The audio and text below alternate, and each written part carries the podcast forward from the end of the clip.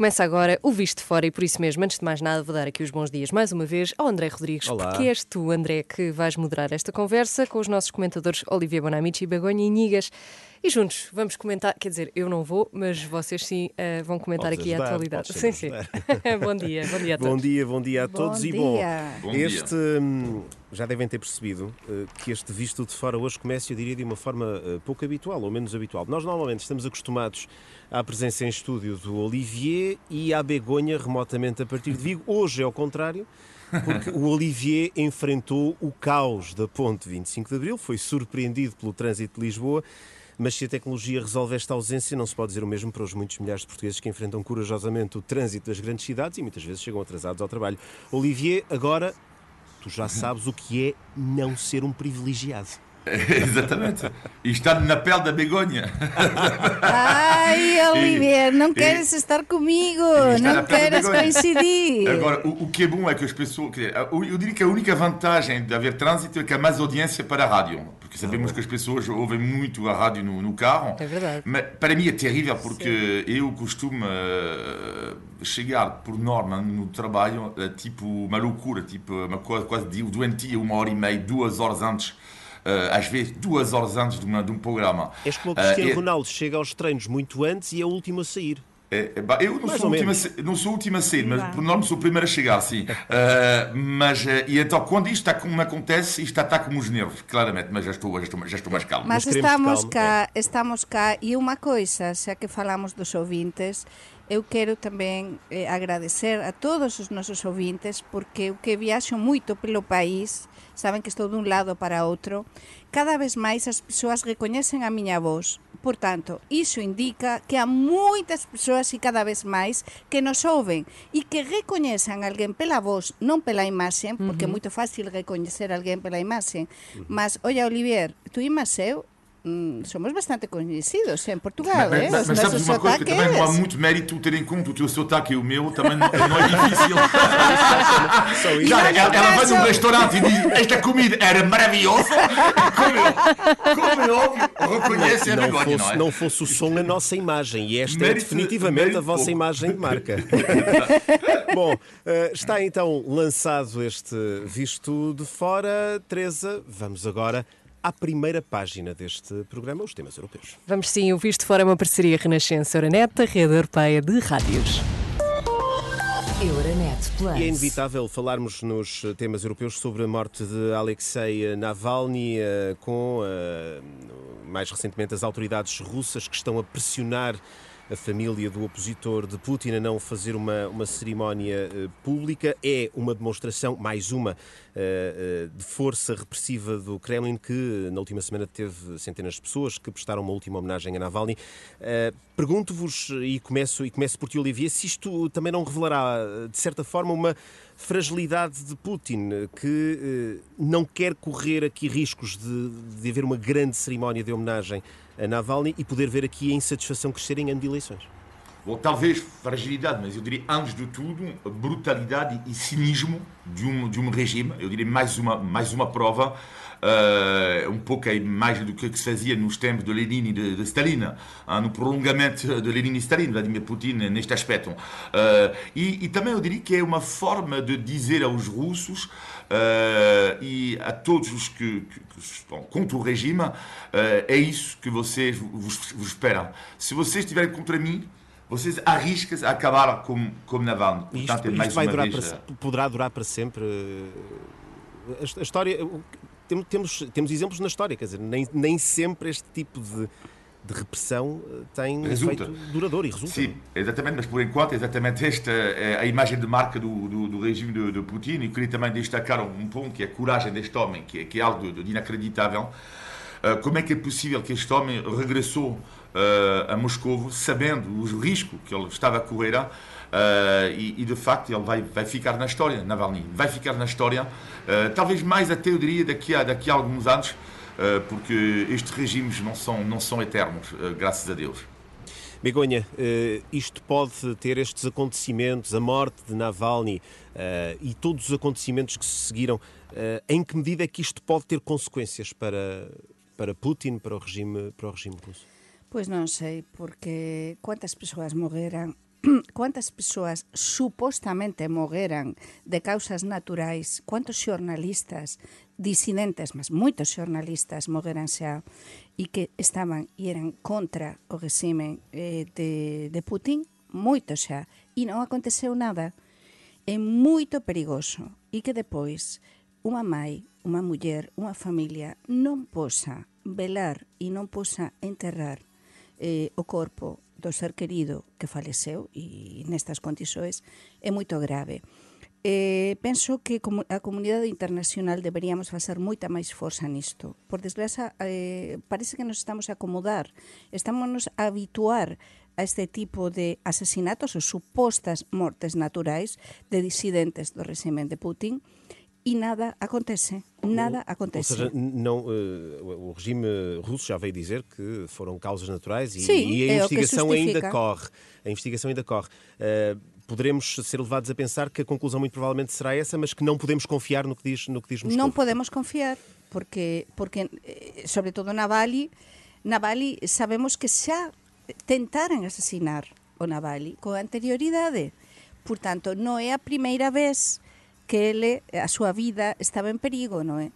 E ele continuaba a defender a liberdade, a, a estar en contra do regime. Non tiñan conseguido que, que ele calara, E é curioso que acontece tamén neste momento, non é? Neste preciso momento Exacto. onde máis do que nunca o Putin eh, está a tentar gañar terreno na Ucrania e reforzar tamén o seu poderío e a súa imaxe de Mm, potência, no caso da Rússia internacional. Olhando naturalmente aqui para o conflito na Ucrânia, que amanhã uh, celebra, uh, celebra, não há nada a celebrar, mas assinalam-se os dois anos uh, do início da guerra na Ucrânia. O apoio à Ucrânia que continua elevado, a ser elevado em, em toda a União Europeia, mas uh, há uma nova sondagem que sugere aos políticos que devam concentrar-se na definição de, daquele conceito da chamada paz aceitável perante os resultados, em que apenas 10% dos europeus acredita que a Ucrânia pode uh, derrotar a Rússia. Olivier, um, este, este resultado, esta sondagem, pode aqui abrir a porta nas opiniões públicas europeias para aceitar que a Rússia fique eh, de uma vez por todas com as partes anexadas da Ucrânia em troca da, em troca da paz? Ou seja, podendo, isto aqui, podendo haver aqui algum cansaço da opinião pública europeia em relação à guerra, corremos esse risco? Sim, corremos o, o risco. Vai depender se uh, o, a Ucrânia beneficia de uma, de uma ajuda para sair deste impasse. Uh, porque esta questão está numa fase complicada neste momento para, para a Ucrânia nesta guerra a chamada contraofensiva, afinal nunca, nunca aconteceu a grande escala, faz com que os europeus pensam que vai ser complicado a Ucrânia ganhar a guerra. E para os dirigentes, eles estão perante um dilema, os dirigentes europeus ocidentais, que é, eles dizem, por um lado, a Rússia não deve ganhar a guerra, mas a opinião pública uh, responde a isso, uh, a Ucrânia uh, não vai poder ganhar a guerra. Portanto, é, essa, é, é, é este dilema uh, dos, uh, dos dirigentes europeus. Uh, e não é fácil convencer a opinião pública quando esta opinião pública considera que a guerra não está perdida, mas, mas quase. Quer dizer, há aqui um impasse, continuamos aqui num impasse. Exato. Uh, uh, e, e, depois tem, não podemos aqui também descontar uh, o facto de termos eleições norte-americanas em novembro e, e, que isso pode também ser um ponto determinante naquilo, que se, naquilo que se vai vivendo também na Europa. Sí, sí, sí, eh, sí sin dúbida, non sei se... Sí. Mas aquí eu quería acrescentar unha coisa. Eu estive a ouvir e parece moito interesante eh, análise que fez há uns días eh, un, un diplomata español moito coñecido, Ted Callar, que foi embaixador en, en varios países importantísimos do mundo, non é? un deles Estados Unidos, E, e ele coñece moito ben as relaxoes entre a Rusia e os Estados Unidos e fiquei preocupada con alguma das coisas que dis. E é que quase ele está convencido, como moitos embaixadores, moitos diplomatas, moitas persoas ao máis alto nivel internacional, que a Ucrania non vai gañar esta guerra. Que xa será unha victoria para, para nós, para os países occidentais eh, da Europa e do, de, da Alianza Atlántica, xa será eh, unha, unha vitoria se realmente se conseguir que a Rusia non gañe máis terreno, porque até o momento eh, a Rusia gañou, anexionou o 16% aproximadamente do territorio da Ucrania. Entón, o que se dá por feito que a Rusia non vai ceder nisto, ok? O que preguntabas a un momentiño, André. Por tanto, é moito triste que dois anos depois a, a Ucrania resistiu, mas tamén falamos moitas veces cá eh, da axuda internacional, non é? A Unión Europea acaba de, de aprobar, eh, xa, xa foi oficializado, eh, ese pacote importantísimo de axuda a Ucrania. Mas tamén os nosos países e a NATO tamén teñen medo e desde o primeiro momento tiveran medo de que a Rusia eh, pudera eh, pois eh, utilizar a bomba eh, atómica ou algún tipo Sim, de, de bomba numa, numa guerra nuclear. nuclear non é? Por tanto, eh, esa, eh, esa axuda ten de ser moito equilibrada. Mas, entretanto, pasan dois anos, dois anos, e como está eh, como está a situación? Como están os ucranianos? Parece que nos estamos a habituar a esta situación. E a situación é dramática. Eu estou a adorar eh, e acho que nos faz pensar moito as crónicas fantásticas que está a enviar desde a Ucrania Cándida Pinto, a xornalista Cándida Pinto a través da, da RTP, que mostran cual é a situación real das persoas. Non é? As persoas na Ucrania xa non saben o que facer. Moitas xa fuxiran, as que ficaran están desesperadas e nós, o resto dos países europeos, estamos a pagar estamos a enviar axuda para que a Ucrania posa pagar os salarios dos profesores, os salarios do Estado. Entón é unha situación moito difícil para a Europa. Debemos ter presente sempre isto, temos o conflito entre nós e como perguntabas a un momentiño, André, eh, agora todo apunta a que Donald Trump pode eh, pode eh, nesta corrida que É se arranca é unha é hipótese é non? unha hipótese mas que ele vai ser un dos, eh, dos dois candidatos a Casa Branca non é? o candidato do, do Partido Republicano e en fin pode haber eh, eh, ainda máis perigo non é? nesta Deixe- situación Deixem-me perguntar se neste quadro se com toda esta soma de, de fatores eh, existe aqui uma resposta também firme da União Europeia que, que enfrenta também, eh, e até ne- nesse quadro de que falavas agora também, eh, Begonha, eh, um, desafio de qua- quase de sobrevivência, a necessitar aqui de, de se reforçar do ponto de vista da sua defesa com eh, Ursula von der Leyen, e ficamos a saber, eh, que sinaliza a sua vontade de, de ser candidata a um segundo mandato à frente da Comissão Europeia. Temos aqui falado ao longo destes programas do papel de, de von der Leyen eh, na condução da Comissão Europeia. Olivier, vou, vou até ti. Pergunto-te se von der Leyen é a figura certa, pessoa certa para eh, os grandes desafios europeus deste ano. Temos eleições europeias, temos eleições nos Estados Unidos e temos este quadro de guerra eh, contínua às portas do, do espaço europeu. Eu acho que o balanço de Ursula von der Leyen não é, não, não, eu considero que não é extraordinário, mas também não é, uh, não é ultra negativo. Uh, e a questão aqui é que hum, é uma questão de concorrência. Uh, e será que a Europa, neste momento, não precisa de estabilidade? Eu acho que precisa mesmo. Uh, sobretudo perante o que está acontecendo no mundo. Uh, e ela vai fazer o seu segundo mandato. Ela diz que quer fazer de colocar a segurança da União Europeia como prioridade, e ela faz muito bem. Recuperar alguma soberania a nível europeu, a nível da defesa. E eu acho que por causa disto, e também porque ela faz parte da família dela, é o Partido Popular Europeu, que, que eu acho que vai ganhar as eleições uh, em junho, uh, eu acho que ela tem tudo, por estas razões todas que, que, de- das quais falei agora, para, para, para continuar no, no seu lugar. Begonha. Sí, e depois lembremos, debemos lembrarnos como analistas da actualidade europea, internacional e portuguesa, debemos lembrar que a Ursula von der Leyen teve eh, dois momentos moito difíceis, porque o momento da pandemia o momento da pandemia foi dificilísimo, foi un desafío, foi algo totalmente imprevisto, non é? e e a Europa eh, teve de, de, de comenzar a andar eh, ante algo descoñecido, non é? E, eh? e, e poder eh, rapidamente eh, tentar procurar eh, algún tipo de axuda, non é? Eh? Para os cidadáns europeos. E depois temos o tema da, da guerra de Ucrania, non é? Eh? nos últimos anos non tiñamos tido un conflito desde a Segunda Guerra Mundial tan potente eh, e tan perto de nós, non é? Eh, eh na fronteira da Unión Europea. E depois o desafío da incorporación tamén da Ucrania á Unión Europea E, e sin dúbida, eu eh, acho que concordo nisto con Olivier, a Ursula von der Leyen no, digamos non teve un papel excelente, non podemos non poderíamos dar como profesores un excelente, non é? Mas sí que poderíamos dar unha prestação se calhar un bon, por exemplo, a prestação possível numa situação muito incerta e muito difícil. Sendo, sendo que o grande desafio europeu continua a ser eh, o fim da guerra na Ucrânia e a entrada eh, do país na, na União eh, Europeia. De- Deixem-me só aqui, antes de partirmos para os temas nacionais, muito rapidamente passar aqui pelos protestos dos agricultores polacos contra eh, a invasão, aqui entre aspas, dos, dos, dos produtos ucranianos. Eh, são preocupações que crescem entre os produtores eh, europeus, dando aqui também voz aos protestos que se generalizaram. Não podemos, Olivier, não há aqui, não podemos ver nisto uma, uma quebra de solidariedade, é- é- são os próprios produtores a quererem se proteger de regras que muitas vezes não existem, de uma certa desregulação também. Sim, é por isso que a que a Europa tem que colocar mais mecanismos para, para proteger os agricultores eh, europeus, porque de facto, a partir do momento em que os, os produtos ucranianos não respondem eh, às regras, entre aspas, europeias, é mais barato, eh, portanto, um frango é mais barato eh, e, eh, claro, que é uma concorrência desleal.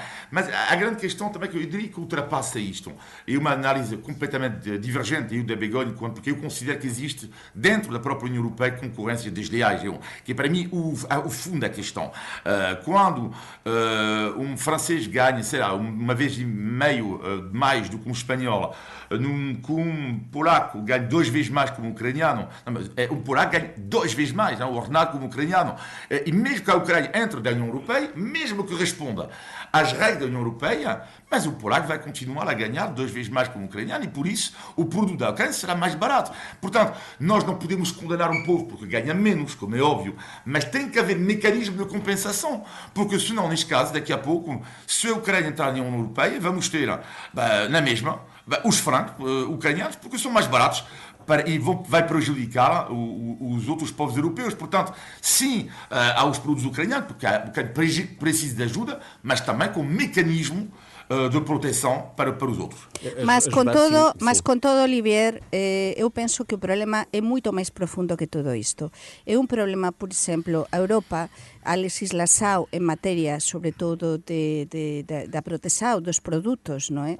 Eh, de, da Unión Europea e de eh, tentar eh, to, todo o máis natural posible, todo o máis ecolóxico, eh, exixiu demasiado os agricultores, falo de todos os países, e o problema ven de fora, insisto, o problema sobre todo ven de fora, porque os produtos que veñen desde fora, desde cualquier país de fora, se sea da Europa, se sea da África, se sea da Asia, se sea da América, da Unión Europea, cualquier produto agrícola, Non sabemos, porque xa se fixeran varias reportaxes sobre isto en diferentes canais internacionais, non sabemos exactamente, non há un control exhaustivo do tipo de, mm, de produtos para conservar eh, e para que estes para que para que un tomate, un alface eh, posa posa chegar de coa o mellor aspecto, por exemplo, a Unión Europea, non sabemos eh, que tipo de produtos e como como é que se desenrolou ou como se desenvolveu no é todo o proceso eh, neses países De produção e da de- produção e demais. Então E esse para mim cadeia- é e o a cadeia, principal, é claro. toda a cadeia. Por iso, eh, o- ese para mí é o principal problema, que tentar eh, aliserar eh, tentar suavizar a legislación na Europa e, sobre todo, estar máis unidos do que nunca neste tema. E tamén gostaba cá Xa que este programa as 10.35 está en directo para todo Portugal, lembrar cá neste momento a desgracia que nos vivemos en España onten a tarde no incendio de Valencia. Temos de ser muito rápidos, Begoña. Mas mesmo avanzar, vou ser moito rápida, mas imaginen que acontecese en Lisboa dúas torres, dúas torres de design novas, carísimas, nun dos mellores barrios, bairros de Lisboa, que caíse esa torre con un incendio rapidísimo, casas que foran bastante caras, quasi 500 persoas ficaran dun momento para outro sin casa, morreran quatro persoas e há 15 desaparecidos. E esse, e, esse balanço, e esse balanço ainda está em aberto, uma vez que há Ainda está em aberto. de Ainda está em aberto e temos de lembrar cá, Vamos, sim. vamos ter de avançar neste visto de fora. Vamos, Teresa, agora aos assuntos nacionais. Vamos sim, eu relembro que o Visto Fora é uma parceria Renascença Euronet, rede europeia de rádios. Euronet Plus. Milano. Sofia. Euronet Plus, a rede europeia de rádios para compreender melhor a Europa. E vai ser assim até 10 de março. Temos a atualidade política a marcar eh, esta página nacional do Visto de Fora. Eh, no início da semana tivemos o debate entre Pedro Nuno Santos e eh, Luís Montenegro. Olivier, deixa-me perguntar como é que como é que em França, se, se é que isto acontece, como é que se está a olhar para o confronto eleitoral em Portugal? Está a ter alguma expressão? Sim, está a ter alguma expressão, eu diria sobretudo por causa da subida da, da extrema-direita, da direita radical, do Chega, neste caso, porque está a ser analisada. A França tem uma extrema-direita fortíssima, uh, porta, às portas do poder, diria hoje em dia quase, uh, e o Portugal, de facto, a direita radical tem, tem crescido imenso, e isto é, é fundo de muita análise, não é? Porque é, é, não deixa de ser super interessante uh, do ponto de vista político. E depois a tal ideia, lá está, porque pode haver uma viragem à direita uh, de Portugal, e é interessante porque os países francófonos olhavam para Portugal, sobretudo a esquerda francesa, belga, suíça, olhava para, para Portugal como uma espécie de, de modelo ou seja, de, de, exemplo de como é, como é que os socialistas ainda estão uh, no poder, enquanto lá em França uh, e outros países, os socialistas, estão, sobretudo em França, estão, já estão a perder quase tudo. Hein? Dirias que a França está, está de certo, num certo sentido, a ver-se ao espelho?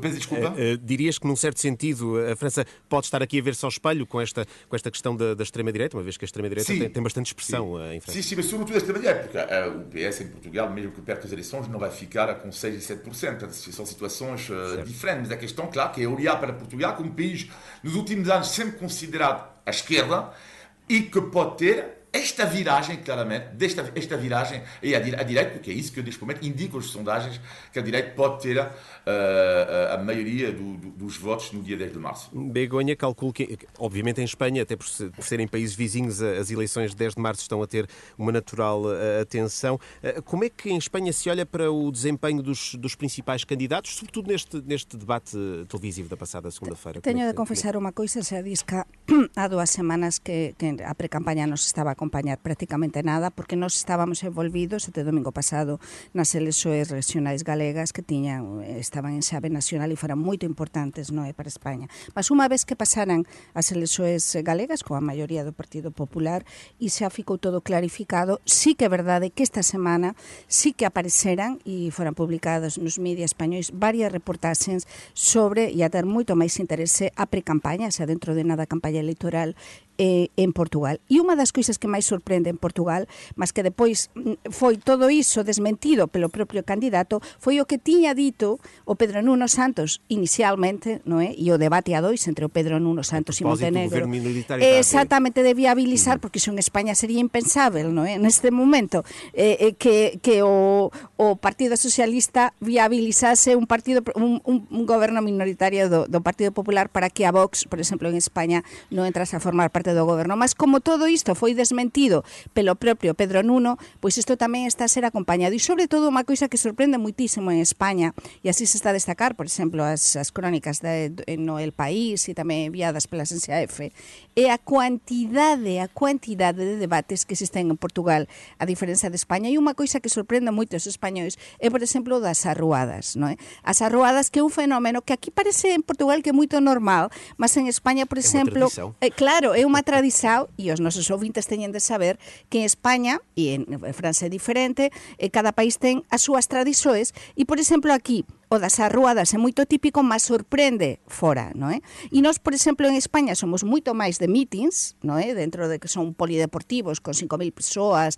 10.000, e aquí máis, unha vez que comencemos a campaña, vamos ver o goiteiro da carne asada e do bacalhau, non é? Sí, Os xantares comicios, por exemplo. Iso é moito portugués e unha coisa que están a tentar tamén explicar algúns correspondentes españois, non é? Para en Portugal, para España. Então, esta curiosidade que eu sei que os nosos ouvintes gostan de saber como é que se está a ver do outro lado da fronteira a pré-campanha e a campanha eleitoral em Portugal. E eu gostava de fazer aqui uma última pergunta ao Olivier eh, sobre este dito, dito pelo não dito do Pedro Nuno Santos, uh, seria impensável em Espanha uh, essa, essa situação do, do Partido Socialista viabilizar um governo de direita, mas é este, este vamos dizer, zigue-zaguear, a expressão é minha, uh, que é usada, é muito utilizada pelos políticos nas críticas quando fazem críticas uns aos outros, mas, mas quer dizer, é inevitável nós notarmos aqui que, que, houve, que houve uma primeira posição, depois uma segunda, um dito pelo não dito. Isto, isto, isto fragiliza a, a, imagem, a imagem de Pedro Nuno Santos, Olivia, do, do teu ponto de vista? Não, eu, Favorece. ele fez para mim uma, uma enorme jogada, que é uh, dizer tático, que o PS, portanto, okay. uh, uh, taticamente, ou seja, dizendo que o PS aprova um governo minoritário, podia aprovar um governo minoritário do PSD, é uma grande jogada, porque ele pede a reciprocidade. E uh, eu acho que Montenegro, na minha opinião, esteve muito bem a não entrar, na minha opinião, na jogada pelo Santos. Porque assim, uh, Montenegro se, se aprova, diz o okay, eu também apoio o governo minoritário do PS, o que é que acontece? É nas sondagens, neste momento, o PS e a AD não sabemos quem é que pode ganhar lá. Neste momento, a sondagem que diz que é a AD, outros dizem o PS, e o PS, sabendo que não vai ter a partir da maioria de esquerda, qual é a única hipótese, ou quase a única hipótese de governar para o PS? A única hipótese para o, PS governar é ficar no primeiro lugar e depois de ter o apoio da AD. É, é, quase a única hipótese. Enquanto o Montenegro, ele tem várias hipóteses. Uh, e eu acho que ele teve a inteligência, na minha opinião, o Montenegro, de não entrar nesta jogada tática uh, que foi inteligente de, de, por parte de Pedro Santos, mas Luís Montenegro esteve muito bem, na minha opinião, a não responder agora uh, a, a, esta jogada tática. Uhum. Depois, se não, se, se não se importa, eu gostava de, eu vivi este debate e pude ver em direto, estava em Portugal, o debate de Montenegro e Pedro Nuno Santos e fiquei surpreendida porque depois, en este país que todo, todas as persoas son tan educadas, eh, que gostasen de ver a este Pedro Nuno Santos. Non é? Eu que tive, eh, puden entrevistar o Pedro Nuno Santos há uns anos, realmente Pedro Nuno Santos nas distancias curtas é unha persoa encantadora, unha persoa que explica moito ben as coisas, mas eu non gostei de ver esta imaxe, parece que estaba que era a reencarnación do Sócrates, e o digo a serio, non gostei de ver este Pedro Nuno Santos que non era capaz de, de expor unhas ideas e o único que estaba era a broncar. Eu non gosto de ver iso na televisão. Não, não será esse non um gosto. problema de, de todas as nossas campanhas em que muitas vezes hum, temos pouco debate de ideias e temos muito, Mas por muito isso, ataque, muito ataque Exactamente. Pessoal. Então, temos de pensar isto, porque todos, moitos comentadores estaban aliñados con esta idea, ah, Pedro Nuno Santos, vemos un, un Pedro Nuno Santos moito máis combativo e prefiro persoas que debatan ideas, educadas e sobre todo estabanse a interrumpir todo o tempo, é como se nós agora começámonos a interrumpir, a falar. Eu non gostei de ver este ainda, debate ainda assim. bem que não, aqui, aqui o único que tem esse papel sou eu e espero não ser muito deselegante convosco. Bom, temos, temos de avançar. Vamos aqui falar de um outro, um outro tema. Um, temos um duplo campeão do mundo da natação, o Diogo Ribeiro, depois dos 50 metros mariposa, os 100 metros mariposa, mas há mais exemplos neste, neste país aparentemente tão inebriado pelo futebol, a seleção de rugby, João Almeida no ciclismo. Bom, temos aqui muitos exemplos de que Portugal, provavelmente, e vou a ti, Olivier, começa a ser um país eh, desportivo, já não apenas esse, esse país do, do futebol, que ama futebol e tudo, tudo que é desporto é futebol. Parece que estamos a conseguir que, combater esse, esse estigma. Eu, gostava que sim, mas na realidade ainda não. E sobretudo, estamos vamos a comparar, por exemplo, com os dois países, eh, França e Espanha, eh, que são países que têm eh, uma variedade de, de, de, campeões a mais alto nível em muitas modalidades. A questão aqui é que Portugal está claramente a progredir não está ao nível até de outros países, mesmo os países nórdicos. Há países nórdicos que têm, porque temos que comparar com, com o número de habitantes. Não? Uh, e há países nórdicos que têm habitantes de Portugal, mas que têm uma tradição desportiva que é uma loucura, uma diversidade que é uma loucura. Portugal ainda está longe, longe disso ainda. Mas está a progredir. Está a progredir, na minha opinião, por duas razões, que é o, a qualidade da formação que é em Portugal. Existem formadores de enorme qualidade, e viu-se no caso de Diogo Ribeiro, uh, que é, uh, ele treinou em Coimbra, depois está a trabalhar neste momento no, no centro de, de, de, alto rendimento do Jamora. Uh, e outro ponto que é o Estado. que é o, o Estado português, ao contrário do que as pessoas acham, uh, tem investido dinheiro no desporto. Claro que há sempre a ideia de poder investir mais. Se é verdade, podia investir mais. Mas os países que têm uma tradição muito forte ao nível do desporto são, por norma, países onde há uma preocupação pública de investir uh, na formação, de investir no desporto. E Diogo Ribeiro é um caso disto. Diogo Ribeiro, uh, portanto, é, uh, está no, no governo do Jamor, que pertence, o Jamor é centro ao, ao, ao, Estado. Ao, ao, Estado, de certa forma. E, portanto, ele beneficia disto. Portanto, há em Portugal há um bom trabalho que está a ser feito, mas ainda longe, longe dos países que têm mais ou menos o mesmo número de habitantes. Começamos só agora a colher os frutos. Begonha, em Espanha o cenário é diferente. Sim, a Espanha é, é uma é, potência sim. desportiva. Mas é uma potência, explicava muito bem Olivier, é um tema que controla e domina e estou totalmente eh, concordo con ele, non é?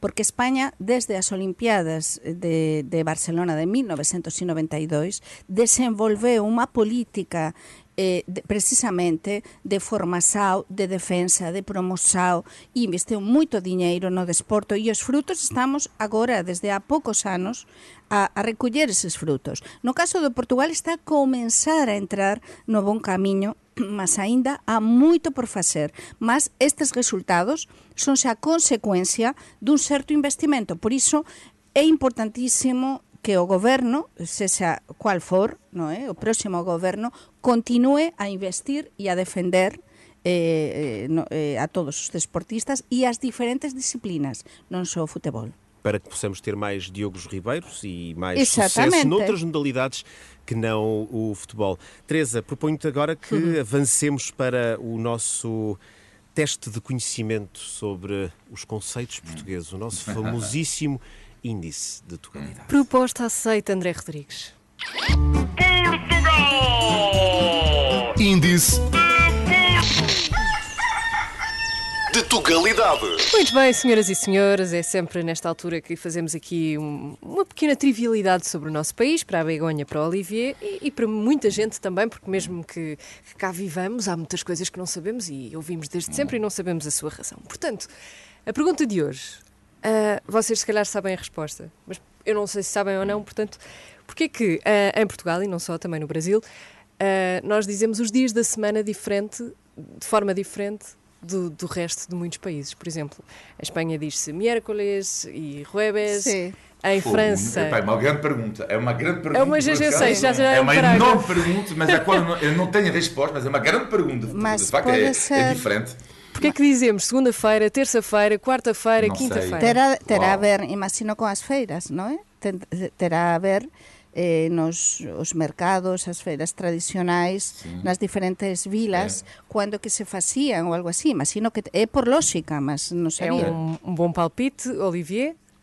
Não, eu acho que a explicação do Begonha faz sentido. Não sei se é isto. Não, não, tem, não tem melhor explicação do que esta. Como é que diz os dias da semana em francês? Lundi, mardi, mercredi, é o mesmo sistema do que em, em, espanhol e italiano. Uhum, uhum.